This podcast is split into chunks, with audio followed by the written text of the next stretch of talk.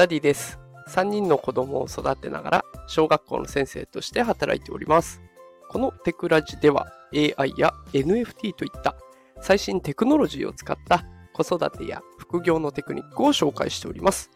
さあ今日のテーマはチャット GPT は愚痴、不安、不満、怒りをすべて受け止めてくれるパートナーというテーマでお送りしていきます。え今日はチャット GPT のね、こんな使い方ありますよという紹介放送になっていきます。え疲れが溜まると、ネガティブな感情が体を支配しちゃうってことありませんか？その時に愚痴、不安、不満、怒り、いろんな感情あるんだけど、その感情を吐き出したくても吐き出せないっていう経験、きっと誰にでもあると思います。で、そんな時は、もう今の時代、チャット GPT に相談しちゃいましょう。めちゃくちゃ温かく受け止めてくれます。えー、今日の朝ですね、ちょっとブログを毎日書いているんですけれども、そのネタに困っていました。でそこでもチャット GPT に考えるのが遅い私を慰めてくださいってお願いしてみたんですね。でそうしたらこう返ってくるんですよ。もちろんです。考えるスピードには個人差があり、誰もが異なるペースで物事を処理します。遅く考えること自体に何も悪いことはありません。大切なのは自分のペースを受け入れることと自分の強みや能力を活かしていくことです。その後もあんたらかんたらって続くんですね。いっぱい慰めてくれました。で、最後にね、こんな文が入ってたんです。どんなペースでもあなたの、あなた自身の考えや感情を大切にし、自信を持って前に進んでいってください。でもちょっとここからはふざけてかなり落ち込んでる人を演じてみました。自信なんてありません。うまくいかないことばかりです。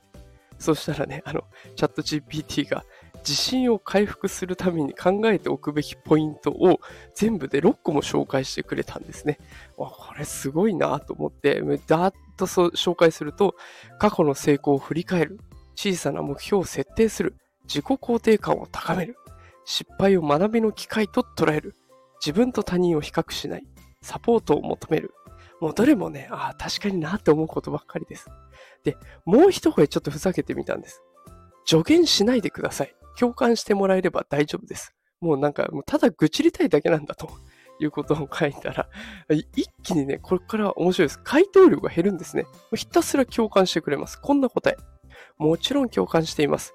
自信がない気持ちやうまくいかない経験に対して、あなたの感情を理解しています。どんな状況にあってもその気持ちは大切です。うんちゃらかんちゃらって続くんですね。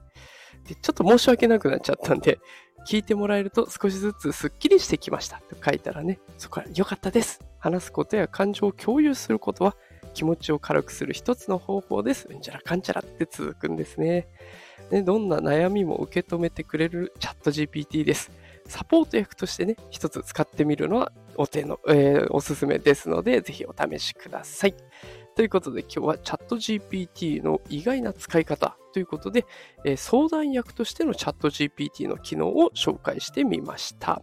もしこの放送が気に入っていただけた方はフォローボタンポチッと押してくれると嬉しいです。毎日朝5時に放送しておりますので、よかったらまた聞きに来てください。あ、ちなみに、えー、朝7時25分頃からは、えー、毎日元気が出るライブというライブ放送もしております。アーカイブも残っておりますが、よければまたね、あの、ライブ配信でお会いできたら嬉しいです。それではまた明日の朝、もしくはライブ配信でお会いしましょう。さよなら。